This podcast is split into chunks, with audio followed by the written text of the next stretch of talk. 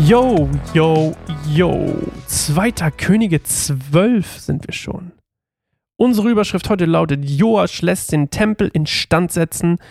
In einer der Auslegungen stand die Überschrift für dieses Kapitel, nicht nur für die Ausgabe, sondern auch für die nächste: Die gute Herrschaft Joaschs in Juda. Und ihr wisst ja, so oft hieß es immer wieder, die schlechte Herrschaft in Israel, die schlechte Herrschaft in Juda. Und jetzt endlich haben wir mal eine gute Herrschaft. Denn als Joasch, ich hatte es glaube ich schon erzählt, den Thron bestieg, war er sieben Jahre alt und er war so ein bisschen, also von 8, 835 bis 796 vor Christus. Übrigens, das sind 40 Jahre, die er herrscht.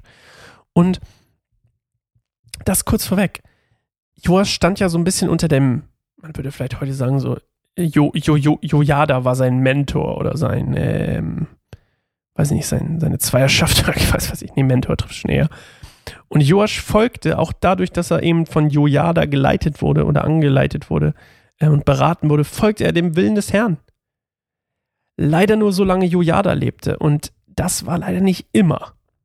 Denn in dem Moment, wo Jojada gestorben ist, wandte sich Joasch leider ein bisschen von Gott ab. Aber während er gottesfürchtig geherrscht hat, also während er auch Jojada mit ihm zusammen, ich habe leider nicht, ich habe leider nicht aufgeschrieben, wie lange Jojada gelebt hat. Hätte ich mal nachgucken sollen. Auf jeden Fall, so lange herrscht er gut. Und dann leider nicht mehr. Und dann verlässt leider auch der Segen so ein bisschen Juda, also das, Volk Judas.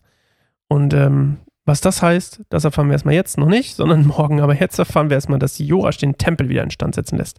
So, 2. Könige 12, 1 bis 17. Joasch war sieben Jahre alt, als er König wurde. Die Herrschaft Joaschs über Juda begann im siebten Jahr der Regierungszeit König Jehus in Israel. Er regierte 40 Jahre in Jerusalem. Seine Mutter war Zipja, sie stammte aus Beersheba.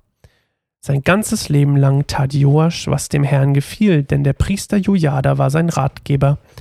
Doch, Entschuldigung, doch auch er ließ die Höhenheiligtümer nicht entfernen, an denen das Volk nach wie vor Opfer brachte und Weihrauch verbrannte. Das war immer so ein, übrigens, das ganz kurzer Break hier, dass diese Höhendinger, ähm, war immer so ein Konfliktding. Also manche haben die entfernen lassen, dann haben wieder andere sie, Könige sie aufgebaut, dann haben wieder andere sie entfernen lassen und andere wieder aufgebaut. Und nach dem mosaischen Gesetz ist es aber Sünde, ja, diese Dinger zu haben, also dieses Brandopfer zu bringen oder was auch immer da äh, auf diesen Höhenheiligtümern. Und jo, ähm, Joasch in dem Fall, auch wenn er gottesfürchtig war, auch wenn er es macht, ihm fühlt, so wie ich das hier rauslese, ist ihm einfach egal. Von daher lässt sie einfach da.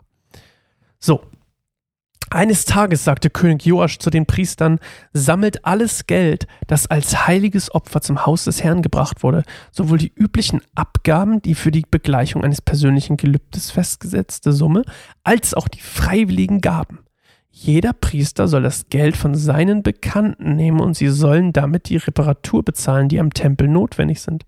Doch im 23. Jahr von Joaschs Herrschaft hatten die Priester den Tempel noch immer nicht ausbessern lassen. Da ließ König Joasch Jojada und die übrigen Priester rufen und fragte sie, warum habt ihr den Tempel noch nicht wieder instand gesetzt? Ihr sollt die Spenden von euren Bekannten nicht mehr für euch selbst verwenden. Von jetzt an soll alles für die nötigen Arbeiten am Tempel genutzt werden. Die Priester willigten ein, kein Geld mehr vom Volk anzunehmen und waren auch einverstanden, dass sie die Reparaturen am Tempel nicht selbst vornehmen sollten. Daraufhin bohrte der Priester Jojada ein Loch in, die Decke, in den Deckel eines großen Kastens und stellte ihn rechts vom Altar im Eingang zum Haus des Herrn auf. Der, das ist ja fast eine Kollekte, merkt ihr?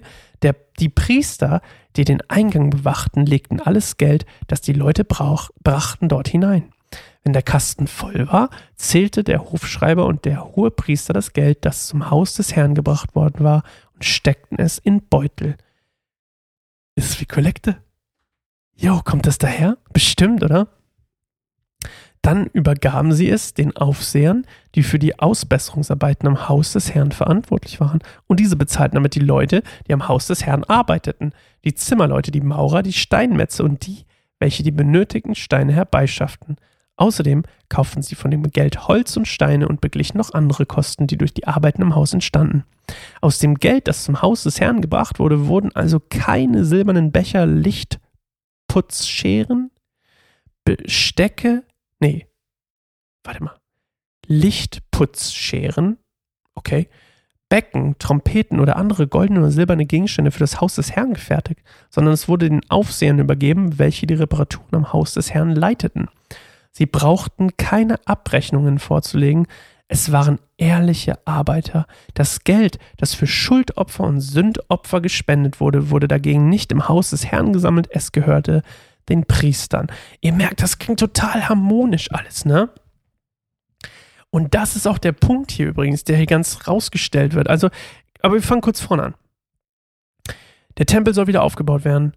Ähm, ne, ich hatte euch ja vorher schon gesagt, dass er während, während Jojada lebt, hält, er sich an das, was, was Gott von ihm will, an Gottes Willen, durch eben den Einfluss von Jojada. Und der Tempel soll instand gehalten werden. Und es dauert, ne, im 23. Jahr seiner Regentschaft, da war er dann quasi fast 30 ähm, ist es immer noch nicht fertig. Und dann denkt er sich so, okay, wir müssen irgendwas ändern, so kann es nicht weitergehen. Und dann ändert er eben, holy moly, es war laut, ändert er, meine Frau hat gehustet, falls ihr es nicht gehört habt, ich habe mich auf jeden Fall erschreckt. Und dann sagt wir müssen irgendwas ändern, um diesen Tempel wiederherzustellen, denn der war ziemlich zerfallen in diesen Jahren von Natalias Herrschaft und ähm, im 23. Jahr sagt er, wir müssen irgendwas ändern an der Finanzierung hier von allem, äh, wir müssen eine Reform machen äh, Finanzreform, würde man heute sagen. Und so ändert er das ganze Modell hier und es funktioniert. Und das hier ist quasi die erste Tempelwiederherstellung in 1. und 2. Könige, von der berichtet wird. Also quasi die Tempelwiederherstellung. Es geht ja, ne? Es gibt ja diese Jesu Wiederkunft, Tempel wieder aufgebaut und so diese ganzen Nummern hier. Ähm, das hier fließt so ein bisschen so dazwischen mit rein.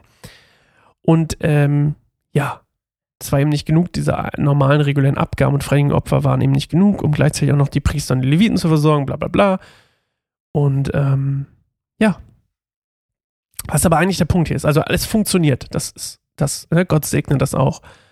Und was hier aber eigentlich der Punkt ist, ist, dass durch diese Bunderneuerung zwischen dem König und dem Volk, ja, dass der König nach dem mosaischen Gesetz ähm, herrschen wird, das Volk auf ihn hört, gibt es eine ganz neue Perspektive hier oder eine ganz neue Art und Weise, miteinander umzugehen. Nämlich, was kommt zurück? Ehrlichkeit. Ja, hier waren ehrliche Arbeiter. Ehrlichkeit und Zuverlässigkeit sind wieder da. Und das ist doch mal schön. Weil das ist was, was, das ist auch was Göttliches, ja. Und vorher war das eben teilweise nicht so. Da waren alle unehrlich, hinterlistig. Und ihr wisst, ne, gerade oben in Israel, im nördlichen Königreich, ist das ganz oft so, ja, alle sind hinterlistig, feindselig miteinander, gierig, was auch immer, sehr viel Sünde. Und Ehrlichkeit und Zuverlässigkeit sind eben keine Sünde, sondern das Gegenteil. Es ist was Schönes.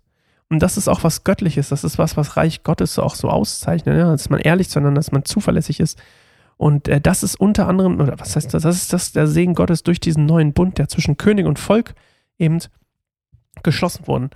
Und ähm, ja, ich habe gerade überlegt, ob ich, ähm, ich hatte mir noch ein paar Notizen hier aufgeschrieben, aber ich bin gerade nicht sicher, ob das hier reinpasst. Ich erzähle es euch kurz mal. Also es gibt in Chroniken, ähm, gibt es noch ein paar Sachen, die hier nicht stehen. Ähm, erzähle ich euch die nächste Mal, aber es passt wahrscheinlich besser in die nächste, ins nächste Kapitel, oder? Ja, wir machen es im nächsten Mal und hören uns erstmal morgen wieder zu einer neuen Folge Bibelstunde Gold im Mund. Ahoi, tschüss.